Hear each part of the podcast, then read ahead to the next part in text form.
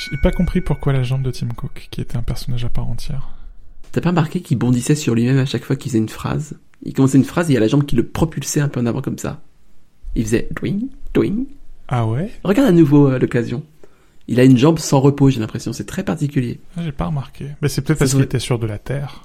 Pas Ouais, je pense il était sur ça se fait pas sol, sur euh. euh, exactement. Ça se fait pas sur les. Ça se voit moins en tout cas sur le sol des, des scènes.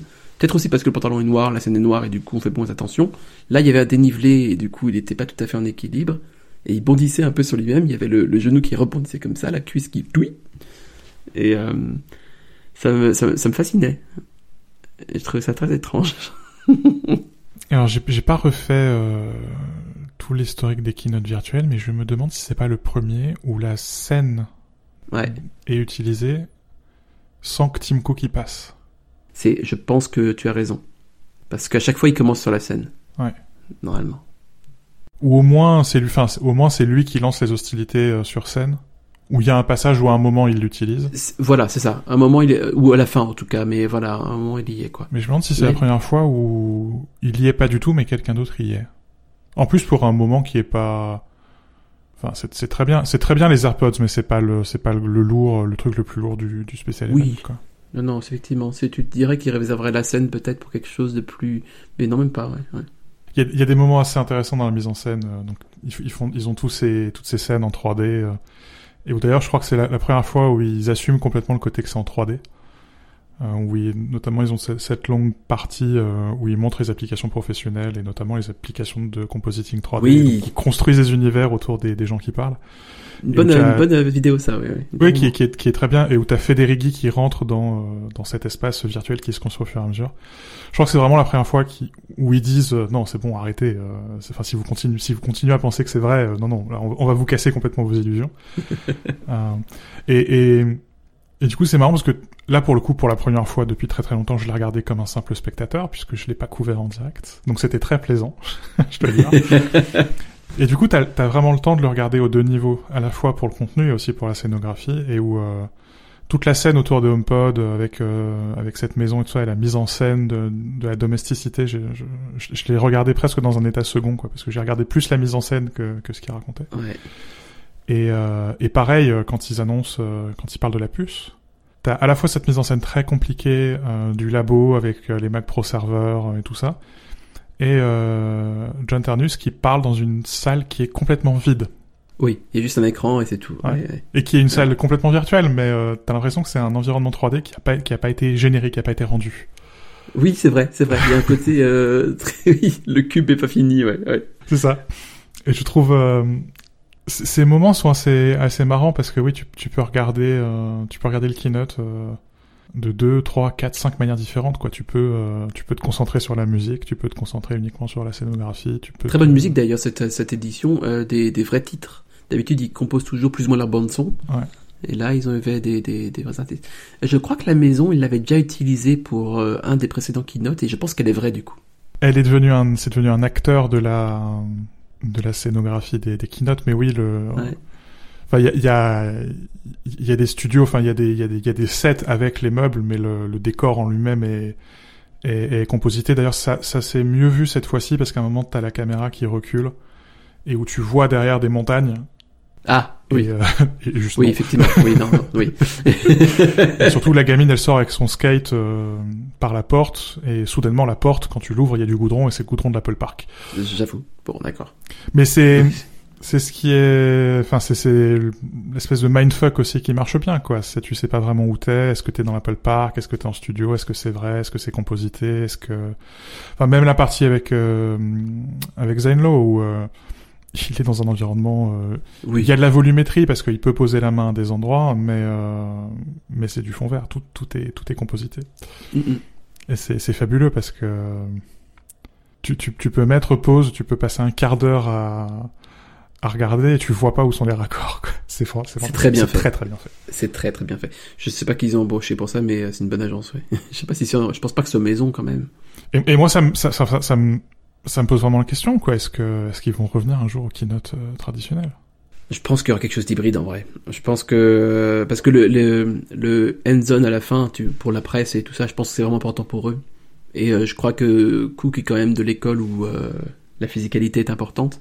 Euh, je pense que ça va revenir d'une manière ou d'une autre, mais, je verrais bien des, des, petits keynotes virtuels, comme ça de temps en temps, sur des sujets peut-être moindres, moins qui ont moins besoin de d'être présentés comme ça. Mm. Enfin, tu l'intérêt c'est que tu- pour une boîte en plus comme Apple, toi qui adore le contrôle, enfin, tu contrôles absolument tout quand même. Quoi. le timing de A à Z, c'est fantastique. Et puis si t'as un produit qui est pas prêt, tu peux couper les 15 minutes et puis les mettre, euh, Exact. puis, puis les garder sous le bras, quoi. Je pense qu'ils s'en sortent bien en fait. Ça pour les lancements de produits, c'est vraiment pas mal. Ouais, je trouve que c'est euh, et puis euh, tu- tu as maintenant une, une diversité. Enfin là, on n'est même Mm. plus sur des vice-présidents et vice-présidentes, on est sur euh, Ah oui, on voit tout le monde. Pr- presque des péons de base, quoi. C'est, Et oui. Mais c'est fantastique parce que du coup tu peux donner ton petit avis, genre c'est un casting quoi. Et euh, chaque fois t'es en mode Oh mais elle, elle était pas géniale. Ah elle est super par contre elle. Il faudrait des awards, tu sais, à la fin de l'année, des, des- des récompenses. Et c'est un truc que j'avais toujours entendu qui était que euh, les vice-présidents qui étaient dans les keynotes, c'était les vice-présidents qui étaient responsables du produit. Ouais. Et où là, quand tu vas regarder, euh, quand, quand- quand tu vas regarder sur LinkedIn les, les profils, en fait, c'est vraiment, c'est ça, quoi. C'est le responsable. Mais ça remonte plus au niveau du vice-président. C'est vraiment le responsable le plus près de la conception du produit qui vient, qui vient t'en parler. Pour une boîte qui a toujours été secrète euh, Hmm. et qui prétendait que LinkedIn n'existe pas. euh, je trouve aussi, enfin, c'est c'est aussi une belle manière de montrer que la, qu'une petite partie de la culture de la boîte a changé et qu'elle n'hésite plus à dire, regardez, on a les meilleurs ingénieurs de la planète et on vous les montre. Oui, ça les, ça les valorise quand même pas mal. Ouais. Je, je, je, suis un peu circonspect sur les histoires, les histoires d'Apple II. Enfin, non pas que je pense pas qu'Apple soit parfaite hein, comme entreprise, c'est forcément euh, à un niveau toxique ou ce que tu veux. Mais euh, les deux personnes euh, qui ont été euh, virées pour l'instant me donnent pas l'impression d'avoir été virées pour rien. J'ai- l'impression que ça a été une tentative d'instrumentalisation pas mal quand même. Euh, Après, je dis pas, je pense que les torts sont partagés et tout ça, mais j'ai l'impression quand même que la culture euh, on parle pas du retail qui est qui a qui est son propre enfer à lui tout seul. Ouais. Mais euh, la culture euh, interne évolue plutôt pas trop mal, j'ai l'impression. J'ai l'impression que ça bouge. Euh, Ouais. J'ai l'impression que le fait qu'il y ait euh, un Slack qui ait remplacé euh, notamment tout ce qui pouvait se passer sur, sur IM, Ouais. et que ce soit un Slack qui soit cross-division, euh, et quand même changé pas mal de choses. Ça a probablement provoqué une partie d'Apple II, et je crois qu'en ce qui concerne euh, la question syndicale et la question de l'égalité salariale, c'est pour le mieux, Oui. euh, et que la poutre a pas fini de travailler et qu'il va falloir aller jusqu'au bout de la démarche.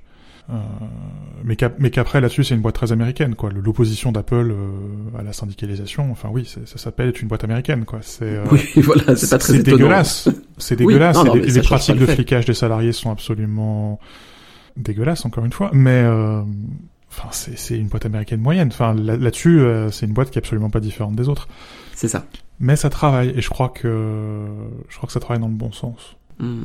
enfin voir des femmes et pas seulement enfin voir des ingénieurs pas seulement des ingénieurs hommes et pas seulement des ingénieurs hommes indiens est- c'est quand même le truc un peu facile quand tu veux faire de la diversité tu tu mets l'indien de service sur scène oui. là c'est pas seulement ça quoi et c'est pas seulement la diversité euh, genrée ou la diversité euh, de couleur quoi c'est aussi enfin c'est toutes les formes de diversité et euh, tu peux tu peux être cynique et dire ouais c'est un peu forcé c'est de l'affichage mais putain parfois la représentation c'est bien aussi Je pense en vrai que c'est pour le mieux. Je pense qu'au début c'était vraiment forcé parce que on voyait que. euh, Alors c'est vraiment, c'est purement une, interprétation de ma part. hein, donc euh, si ça se trouve c'est tout à fait mauvais comme comme analyse que je vais faire.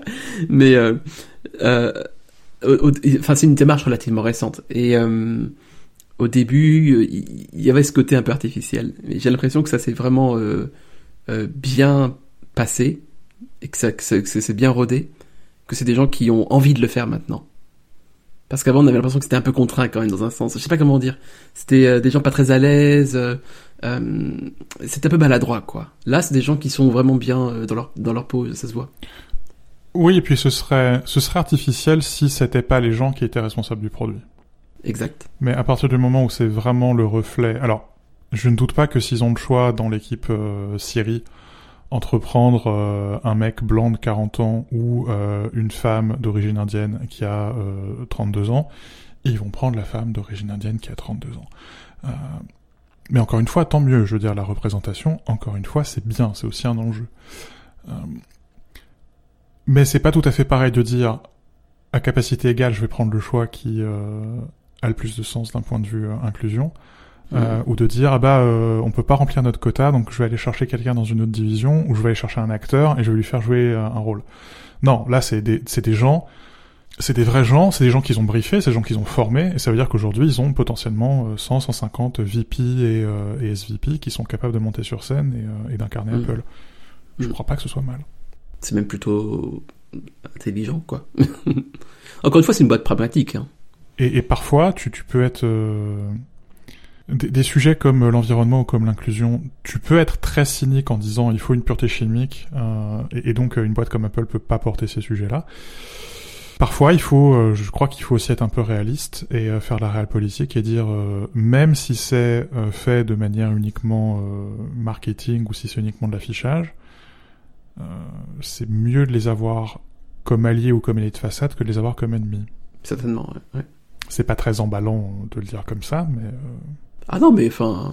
euh, je, je préfère Apple qui pollue moins et je préfère Apple qui euh, qui montre que l'humanité c'est pas seulement quatre types blancs qui sortent de Stanford, que Apple qui fait tout, tout l'inverse.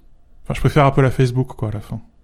Marc, si tu nous écoutes, on- si tu sponsors le podcast, on n'acceptera pas, parce qu'on a une intégrité. Enfin, après, dis quand même ton chiffre avant. Ouais, j'ai un peu Euh, quand même. hein. Oui, voilà, il y a quand même un prix. Moi aussi. Je, je suppute que le mien soit plus bas que le tien, mais. Mais je, je- on va pas, on va pas s'engager sur ce terrain-là. on parlait de boîtes pragmatiques. Euh, Retour du MagSafe, est-ce que c'est pragmatique pour toi, à ton avis? Ah. Eh ben, tu vois, je serais peut-être moins enthousiaste que la moyenne des commentateurs. J'aimerais que tu développes. Je crois qu'il y a un peu de nostalgie et qu'il y a un peu de nostalgie mal placée dans la réception positive du MagSafe. Oui. À la fin, on parle d'un connecteur qui permet uniquement de recharger, Oui, c'est vrai. qui prend la place d'un port qui était capable de recharger et de transférer des données. C'est vrai. Donc au final, au final, on n'y gagne pas au change. Bah, on y perd un petit peu parce qu'on on, a plus, enfin, il nous manque un port Thunderbolt, si j'ai bien suivi. Ouais, c'est ça. C'est-à-dire que quand t'es sur batterie, de toute manière, t'as un port de moins. Ouais. Donc, euh, oui, c'est cool. Cette machine ressemble euh, un petit peu au G4 Titanium et au G4 d'après, et elle a un petit, t'as l'impression d'un petit rappel des MacBook Pro d'avant 2016. Enfin, je crois qu'il faut pas se laisser complètement embarquer par la nostalgie un peu, un peu geek, un peu primaire, quoi. Il y a, La sensiblerie. Hmm. C'est pas parce qu'on n'aimait pas la touch bar qu'on doit forcément aimer l'abandon de la touch bar. Alors, très personnellement, je suis plutôt pour quand même, parce que ma touch bar, j'en ai un sur mon Mac du travail, euh, donc j'utilise tous les jours.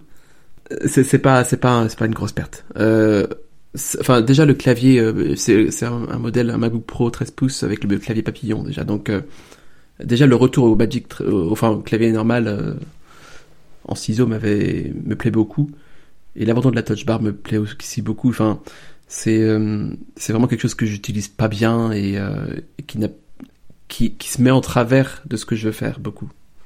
J'ai plutôt une, une, euh, un avis négatif sur le sujet, ouais. Je crois pas que je vais la regretter non plus, même si je suis euh, fatigué d'avance de devoir euh, retirer toutes les mentions de la touch bar dans, dans mon bouquin sur macOS. euh, comme de refaire euh, 100 et quelques captures de Safari parce qu'ils ont décidé au dernier moment que les onglets devaient avoir la forme d'onglets. Appel Mais de manière générale, quoi. C'est pas parce que ça donne l'impression d'un retour en arrière, ce qui à mon avis est la manière la plus naïve de voir la chose, parce que ça n'est absolument pas un retour en arrière. Euh, mais c'est pas parce que ça donne cette impression que c'est forcément mieux. C'est-à-dire, c'est pas parce qu'on a seulement toléré les machines entre 2016 et 2019 hum. que cette machine est forcément mieux. Elle, évidemment qu'elle est mieux. Oui, oui, non, mais Euh, bien sûr, on s'entend. Pour plein de raisons. Pas uniquement parce que euh, il y a un port MagSafe qui prend la, port, la place d'un port USB-C, parce qu'il y a des touches de fonction euh, et un capteur Touch ID séparé. C'est un peu court, jette. Sinon. Enfin, c'est comme l'encoche. Ouais. Ouais. c'est un peu facile d'avoir une réaction épidermique qui consiste à dire euh, bordel, c'est absolument n'importe quoi. Je, suis pas très convaincu que ce soit une super bonne idée. Ça pose des problèmes, à mon avis, insurmontables sur la structure de la barre des menus. Euh, mais par ailleurs, il y, y a des vraies explications et la manière dont il dont il présente la chose, qui est pas euh, il faut vraiment re-regarder ce slide du keynote. Hein. C'est pas l'encoche qui mord sur l'écran, c'est l'écran qui remonte pour dégager une encoche. Hum. Je crois que ça dit tout de la manière dont ils ont conçu la chose.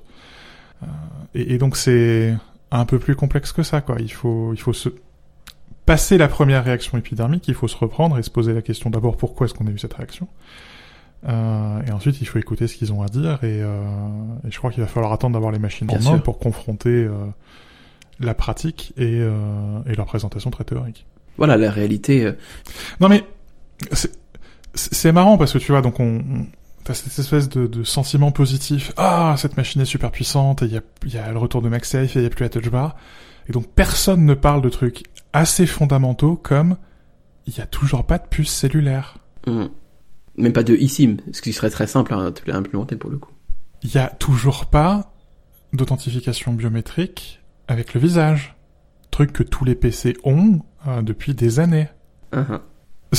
Cette encoche abrite un capteur certes 1080p, mais il y a toujours pas un capteur et, euh, plus que 1080p, alors qu'on a aujourd'hui des ordinateurs portables avec des caméras 4K, euh, et des caméras 4K qui se déplacent, Hmm. ou qui se déplacent au moins logiciellement.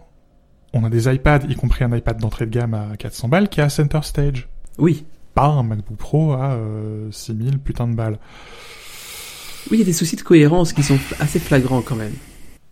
Oui, et puis, euh, enfin, si si on a envie de lui trouver des défauts à cette machine, on peut, hein.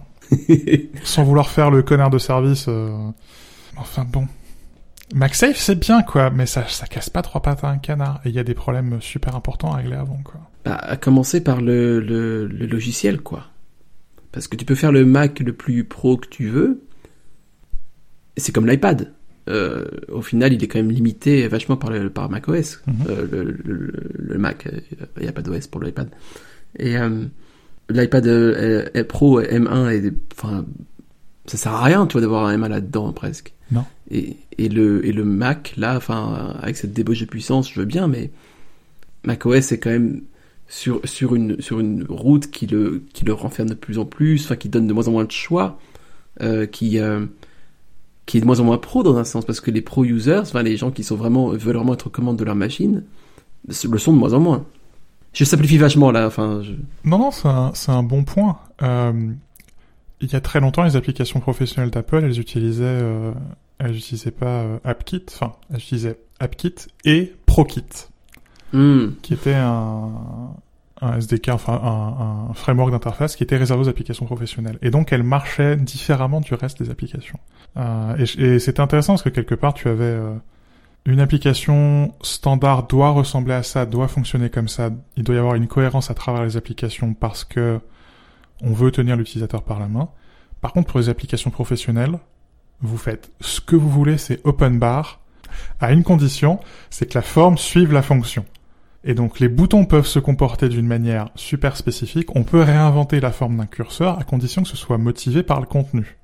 Hmm. Donc un curseur dans Aperture, c'est pas pareil qu'un curseur dans Final Cut. Euh, c'est encore un peu le cas aujourd'hui, où ces applications, elles détonnent un peu dans l'OS, mais euh, Hmm, c'est vrai. d'abord, euh, ProKit n'existe plus. Et euh, l'environnement, enfin l'infrastructure autour de ces applications, tend à dire non, non, non, non, ça c'est vraiment des exceptions, et euh, tout le reste doit fonctionner comme ça. Hmm.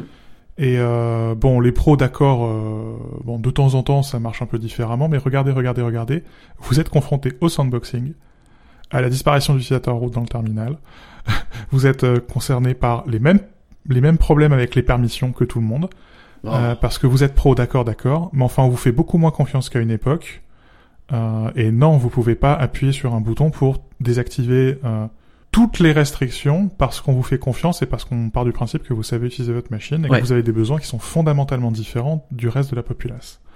Et quelque part, il y a une déconnexion, quoi, parce que même moi, quoi, rien que pour monter ce podcast dans Logic Pro, le nombre de barrières que je me prends dans les genoux, euh, au bout d'un moment, j'aimerais juste dire non, stop. Là, quand je suis dans Logic, arrête de m'embêter. Par du principe que oui, je veux vraiment accéder aux fichiers audio que je viens d'importer dans Logic. Je suis quand même tombé la dernière fois sur une euh, boîte de dialogue dans macOS qui disait le Finder a besoin de votre permission pour accéder au dossier bureau. Non mais quand même quoi merde. Est-ce qu'on peut partir du principe qu'une personne qui gagne sa vie en utilisant Logic ou Final Cut, elle sait que le Finder, il peut accéder au dossier bureau? On peut? C'est tellement confusant, quoi. Et, et quand tu le dis, t'as l'impression que c'est une blague, mais non, c'est pas une blague. C'est un Mm. vrai message qui a vraiment été prévu. enfin, je, je, je me demande si la solution à la fin, c'est pas d'avoir un, un mode caché, Mm. euh, je sais pas, une combinaison super compliquée de touches au démarrage, avec une grosse case à cocher qui consisterait à dire euh, Vous êtes sûr? Rends-moi l'utilisateur route. Euh, Avec un, et- avec un, un, un frontispice qui dit, euh, toi qui entres ici, euh, abandonne toute assistance. Mais oui, quelque part. Euh, je, je suis même partisan que ça nique la garantie. Enfin, je sais pas ce qu'il faut faire, mais Mais un jailbreak de Mac, t'imagines? Mais ça existe peut-être déjà, en fait. mais ça existe, sauf qu'aujourd'hui c'est 15 commandes différentes à passer dans le terminal et que et que tu peux de toute manière pas tout complètement désactiver, mais ça manque quelque part d'un mode pro presque. Mm, mm, En mm. disant voilà quoi, t'es t'es développeur euh, d'application, t'es développeur d'extension du noyau, euh, t'es quelqu'un qui bosse en permanence avec des périphériques un peu chelous euh, parce que c'est ton métier et que tu gagnes ta vie euh, en manipulant des trucs un peu chelous. Donne-moi les donne-moi les outils pour le faire quoi. Oui, parce que, enfin, pour le coup, sur Windows, tu les as, ces outils. C'est même que ça. Euh, oui, c'est ça, c'est c'est le principe même de Windows, j'ai envie de Mm. dire. Ouais, ouais.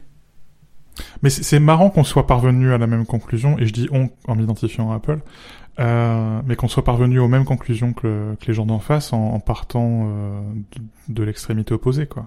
Oui, euh, euh, oui. Avec deux, chem- deux, deux principes totalement différents, on arrive au même point. C'est quand même Oui. une, une putain d'ironie de l'histoire de l'informatique, quoi. C'est que euh, on a passé 20 ans à se foutre de la gueule de Windows euh, XP puis Windows Vista, tout, tout ça pour avoir l'UAC, quoi. Et pff, ouais, enfin, si t'as des interfaces musicales ou que t'as 15 NAS avec des vidéos en ProRes 8K et, et 50 000 balles de matériel autour de ton Mac, peut-être que t'as le droit d'accéder au bureau sans que le Finder te demande la permission. Peut-être. Mais bon, il y a des onglets dans Safari, donc visiblement ça rachète tout. C'est vrai que les onglets, cela dit, sur Safari, euh, enfin, c'est l'actuel, c'est un peu confusant aussi. Je, je- c'est le plus foncé et en fait, on, est, habitué à ce que les plus foncés soient les, ceux en arrière-plan. Et en fait, non, c'est ceux qui sont en premier plan. Et dans ma tête, c'est comme le Safari sur iOS, cela dit, j'ai encore du mal à m'y faire. Dois être la seule personne de la planète qui ne détestait pas l'interface de Safari 15. Je, je, sais que je suis dans le camp de la minorité. Je, je sais. C'est pas grave. J'ai perdu. C'est pas la question que t'es dans le camp de la minorité, c'est que t'as tort. Je- non, c'est juste que vous êtes pas prêt euh, pour le futur. Mais c'est pas grave. Hmm. Ouais. Non, c'est, enfin, oui. Je, je veux bien que c'était une idée un peu bancale et une implémentation encore plus périlleuse. Mais j'aime bien ce que ça voulait dire Hmm. du travail sur les interfaces, de la réflexion sur les interfaces et sur les usages. Oui. Et de la réflexion sur qu'est-ce qu'une page web, qu'est-ce qu'un Chrome, c'est-à-dire qu'est-ce que euh, euh, l'attirail d'une fenêtre, et c'est quoi la limite entre la page web et le Chrome du navigateur. Hmm. Et si on part du principe qu'en plus maintenant on a des extensions qui peuvent modifier la mécanique à la fois du navigateur et des pages web, euh, est-ce qu'on a besoin d'avoir autant de séparation entre le Chrome et la page web? Ou est-ce que finalement les deux c'est pas un peu la même chose? Est-ce qu'il y a besoin d'avoir une personnalité vraiment distincte comme ça, euh, au, lieu de faire, enfin, de faire obstruction, en fait, au contenu? Ok, ouais. Ça pose plein de problèmes de sécurité, notamment qu'est-ce que c'est qu'une URL et comment il faut afficher une URL et c'est quoi une barre d'adresse et c'est quoi un champ de recherche, etc., etc., etc., et pas euh, mélanger les données de deux onglets. Enfin, Hmm. ça pose tout un tas de questions auxquelles je pense pas que Apple ait apporté, euh, non seulement apporté de bonnes réponses, mais apporté des réponses tout court. Euh, et c'est pour ça, in fine, qu'on revient aux onglets, parce qu'ils ont préféré euh, Oui. ne pas apporter des éviter. réponses, euh, Hmm. parce, parce que c'est bon, quoi, on est en octobre. Mais j'aurais presque préféré, pour une fois, euh, faire souffrir quelques millions d'utilisateurs pendant un an, juste pour voir où est-ce que tout cela allait finir. Tu sais que c'est pas Animal Crossing, hein, euh. C'est le problème. Et je pense que c'est pour ça que la solution la plus raisonnable, c'est effectivement de revenir au statu quo ante. Hmm, hmm. Mais quand même, j'aimais bien les onglets colorés, surtout sur Metro Zen Dodo, où Safari devenait soudainement tout violet. Oui, euh, mais ça, je pense que c'est parce que tu as une névrose euh, liée à la couleur violette. mais cela dit, je te rejoins sur une chose et, et je, je suis même un peu interrogatif parce que tu te souviens d'iOS 7, tu vois, et euh, les, les choix quand même drastiques qui ont été faits et qui sont qui ont été globalement maintenus pendant deux, trois versions comme ça. Oui, c'est ça. Sans trop de compromis. Il y, a eu, il y a eu quelques compromis, mais pas beaucoup en fait. Jusqu'à ce que iOS, je crois que c'était 12 qui a commencé vraiment à changer. 10 12 Euh, Ouais, 10 ou 11, ouais, où ils ont commencé à remettre de la typographie, des choses Voilà, comme ça. arrondir, enfin voilà. Donc il y, a- eu quand même une, une bonne période où c'était euh, sans remise en question, c'était un peu un peu totalitaire comme ça. Et euh, après peut-être qu'ils se disent que Safari, euh, je sais pas. C'est vrai que c'est vrai que ça tranchait un peu avec le reste de l'OS. Donc euh, je sais pas trop s'ils ont. Oui, mais en même temps, ça, a leur- ça toujours été le cas avec Safari. Enfin, C'est- vrai, c'est un peu. Mais- un- oui, quelque part, t'as raison, ils sont têtus jusqu'à qu'ils le soient plus, quoi. C'est curieux, hein. je me demande, que- enfin, quelle sorte de marée interne gouverne ces décisions en fait. Parce que c'est très, très mystérieux. Donc bon, je, moi, tout ce que j'en retiens, peut- peut- peut-être que je suis pas content euh, parce que parce que voilà, j'ai dû faire. euh, Donc ça va être la troisième fois que je reprends toutes les captures de mon chapitre sur Safari. Donc j'en ai un peu ras-le-bol. C'est peut-être c'est peut-être pour ça. C'est peut-être uniquement pour ça. Mais bon, Hmm. les groupes d'onglets sont toujours là. La barre latérale est toujours subtilement cassée parce qu'une fois que tu es rentré dans un dossier de signé, tu ne peux plus refermer d'un coup la, la barre latérale. Euh, en tout cas sur, euh, sur iPad, parce qu'il me semble que sur Mac tu peux le faire. Euh, bref, il y a encore plein de boulot, il y a encore plein de bugs. Ça sort dans 7 jours, même pas. Mais bon, il n'y a plus ces onglets en forme de bouton et il n'y a plus la couleur dans, dans, la barre d'adresse. C'est c'est pas. Il y a, confondant, effectivement, c'est le bon mot. Les- qu'est-ce que tu penses, toi bah, euh, une impression m'a saisi quand ils ont parlé des nouvelles puces. Euh, M1 Max et M1 Pro. Vivement la, la Pro Max. Vivement la Mini aussi. M1 Mini pour euh, je sais pas quel appareil. Peut-être les AirPods euh, du futur. Euh, une impression m'a saisi qui était que euh, la, puissance représentée existait, mais dans un certain contexte et que c'était pas quelque chose de constant. Par exemple, E- Explique. ouais, les, les comparaisons qu'ils font sur des applications, c'est pas mal parce que du coup tu as des cas concrets, voilà. Euh, mais le- le- l'impression que j'ai, tu vois, j'ai mon iMac M1 là et que j'aime beaucoup, euh, je l'aime d'amour, c'est un des Macs qui me procure euh, une sensation de redoudou dans le ventre, donc ça ça te trompe pas, tu vois, je sais que Même si t'as choisi la mauvaise couleur. c'est c'est pas une mauvaise couleur, c'est c'est la couleur qu'il fallait choisir. euh, et pour les auditeurs, c'est c'est argent ou gris, je sais plus comment ils disent. De se dire argent parce que gris c'est pas très valorisant. Donc la mauvaise couleur. Euh, tu- je, je, je, je, je peux assez facilement. Enfin, l'impression qu'on avait quand le M1 était sorti, c'était que genre, waouh, c'est un truc extraordinaire par rapport au truc Intel, tout ça. Et c'est vrai, ça, ça souffle beaucoup moins euh, à puissance égale, euh, il, il chauffe pas trop. voilà, mais j'ai quand même réussi à le pousser dans ses retranchements, pas trop difficilement. Mhm. Parce qu'il suffit en fait qu'il y ait du Logic, plus du Chrome, plus je sais pas quoi, et en fait, ça c'est fini quoi. Et c'est normal, c'est tout à fait normal. Mhm. Et j'ai l'impression que ces Mac-là, c'est un peu pareil. C'est-à-dire que dans le cadre de quelque chose de monotâche sur une application précise de montage vidéo ou de création de 3D, tout ça, ça va vraiment être très bien. Mais que de toute façon, il n'y a pas de miracle non plus. Le cumul des applications, tout ça, fera que euh, il y aura toujours un goulot d'étranglement plus ou moins proche. Et que du coup, la performance brute, euh, enfin même réelle, je veux dire plutôt, par rapport à l'usage des Intel, n'est pas non plus décoiffante. Le rapport se fait, le gain se fait plus sur l'autonomie, euh, la, la, le gain de place, euh, la ventilation, tout ça. Mais pas sur en soi la puissance en tant que telle. Mais peut-être que c'est moi qui... Enfin, je pense que c'est de la puissance au final, oui, c'est sûr. C'est des effets de la puissance, en fait. Mais bon. Non, je crois, je crois aussi que quelque part, de manière subtile, t'es influencé par les supports de communication d'Apple, ou en partie parce qu'ils veulent masquer l'encoche, Hmm. mais à mon avis aussi en partie parce qu'ils veulent parler des usages de cette machine. La quasi-totalité des illustrations, ce sont, c'est une application en plein écran. C'est vrai, c'est vrai. Hmm. Le fait est que c'est la réalité des usages de cette machine. Ou en tout cas, euh, des plus grosses configurations de cette machine qui sont à 5000 ou 6000 balles, et donc ce sont des vrais pros qui l'utilisent, et pas seulement euh, des geeks qui ont envie de se faire plaisir avec une Rolls. Et donc voilà, tu vas être dans Photoshop en euh, quasi plein écran, ou en tout cas sur toute la, sur- la surface d'affichage, tu vas être avec, avec, avec Logic, avec Final Cut, avec euh, tous les trucs de 3D dont j'essaie d'ignorer l'existence. Et peut-être à côté, ou en tout cas minimisé dans le dock, euh, Safari ou Chrome. Hmm. Et où à la fin, c'est une bête de puissance en multitâche, mais c'est du multitâche réalisé dans une seule application. Hmm. Par exemple, quand on parle de la gestion des flux vidéo, ils disent on peut gérer jusqu'à euh, 20 flux en ProRes 4.2.2, euh, 4K Ouais. à 30 fps. Oui, techniquement, c'est du multitâche. Tu gères 20 flux sur tes euh, 10, co- 10 corps, mais t'es dans une app, C'est ça. Final Cut. Et de fait, d'ailleurs, tu n'utilises d'ailleurs pas les 10 corps de CPU, mais tu utilises Metal pour rendre ça sur les corps Sur les GPU. donc en Hmm. plus, c'est dans une chaîne 100% Apple.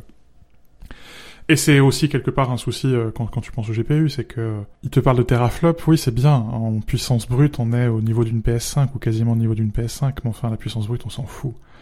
La vérité c'est qu'encore aujourd'hui Photoshop sur Windows avec une carte graphique pourrie ça marche mieux que Photoshop sur Mac. C'est ça le problème. Parce qu'Adobe a toujours pas fini de prendre en charge correctement Metal. Donc il y a... C'est la puce la plus impressionnante euh, que je connaisse. J'aimerais être blasé, mais je peux pas parce que c'est la puissance d'un Mac Pro sur une seule puce. C'est un Mac Pro. On parle de système sur puce, mais oui, c'est ce système c'est le Mac Pro. C'est un Mac Pro sur puce. Hmm. Euh, et c'est un Mac Pro avec une carte Afterburner parce que euh, on a des accélérateurs ProRes bordel. Ce qui prouve à quel point cette puce est, est conçue de manière euh, singulière Mm. pour une machine spécifique, un public spécifique, bordel, un accélérateur ProRes. À qui ça parle? Et on a pris des millimètres carrés d'un die. On a dépensé des dizaines de millions de dollars de développement pour un accélérateur ProRes. Et tout ça consomme moins de 100 watts. J'aimerais être blasé, hein. j'aimerais faire mon journaliste techno, mais je, juste pas quoi. C'est une putain de révolution et ils font des choses euh, qui sont juste très très impressionnantes. Mais, parce qu'à la fin je suis quand même un journaliste blasé, d'un point de vue structurel ça montre aussi qu'à la fin c'est juste un M1 euh, auquel on a ajouté euh, plus, de cœur. euh. On, on a fait du copier-coller dans dans l'application qui permet de J'imagine ça comme un Photoshop, mais à la place de dupliquer des calques, tu dupliques des cœurs CPU et des cœurs GPU. Et Je j'entends pense que la des- réalité J'entends des pas loin, milliers ouais. d'ingénieurs hurler, mais c'est un peu ça. hein, c'est on, on prend- on prend des blocs d'IP pour pour le dire de manière euh, beaucoup plus pro. Euh, on appelle on appelle ça des IP blocks, et donc on les prend et on les euh, colle ensemble. Et euh, le boulot des ingénieurs, c'est de faire la colle. Euh, mais c'est ça quoi. C'est on a pris le M1 On, on et les, on, on les salue d'ailleurs au passage. les, les pauvres, euh, dont, dont je viens de maltraiter tout le CV. Euh, mais c'est quelque part c'est ça. Hein, c'est euh, ils ont pris le M1, ils l'ont multiplié par deux pour faire le, le M1 Pro, ils l'ont multiplié par 3 pour faire le M1 M1 Max, et euh, ils ont ajouté euh, les accélérateurs ProRes. N'empêche que c'est quand même super impressionnant. Hmm. Mais quelque part, oui, t'as l'impression que euh, un, un peu le problème que tu soulevais avec l'iPad, quoi. Que oui, euh, c'est bien pour Final Cut. Et C'est pour ça que j'ai un peu, enfin, j'allais dire j'ai hâte de voir les Mac, euh, les nouveaux iMac euh, Pro, je sais pas quoi, enfin si ça sort ou peu importe, mais en fait non, ça va être le même, euh, le même sujet. Mais ce que je trouve euh, le grand point positif de cette affaire-là, c'est que jusque-là, je pouvais avoir le débat entre moi et moi sur est-ce que j'achète un MacBook Air ou un MacBook Pro. Là, au moins, la question est résolue. C'est, je suis très clairement fait pour les machines grand public. Euh, L'iMac est vachement plus, puis- plus puissant que tout ce qu'il me faut. Euh, et la question est définitivement résolue. Cette machine n'est pas pour moi. Donc je n'ai objectivement plus aucune raison de mettre 3000 balles dans un ordinateur portable. Merci Apple de me faire économiser de l'argent.